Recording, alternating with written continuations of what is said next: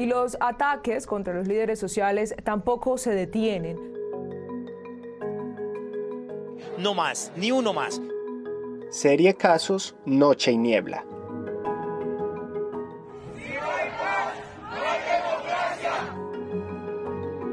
No maten más gente, por amor de Dios.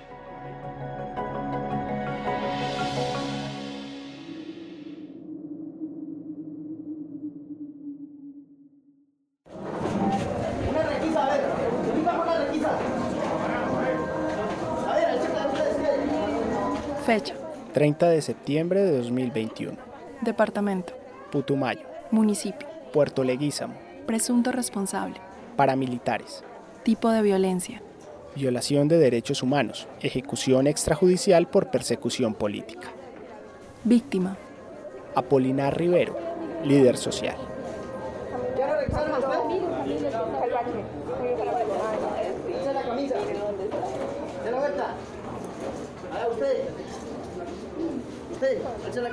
La Red de Derechos Humanos de Putumayo denunció la muerte del líder social Apolinar Rivero en la inspección de Piñuña Negro, zona rural del municipio de Leguízamo.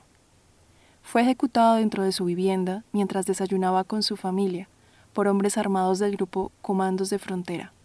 Apolinar era el expresidente de la Junta de Acción Comunal de la vereda Lorencito. Desafortunadamente recibimos malas noticias. El compañero Apolinar era reconocido y muy activo en Piñuña Negro. No sabemos cuál es la situación de los habitantes en este momento.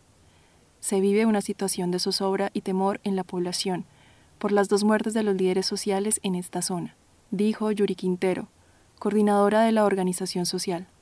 Aunque en la zona hay una fuerte presencia militar con la Brigada 27 de Selva y la Fuerza Naval del Sur, el conflicto se viene agudizando mientras las comunidades de la zona de reserva campesina Perla Amazónica y el pueblo NASA siguen clamando al Gobierno Nacional la realización del Acuerdo Humanitario Global que proteja a las más afectadas, a las comunidades.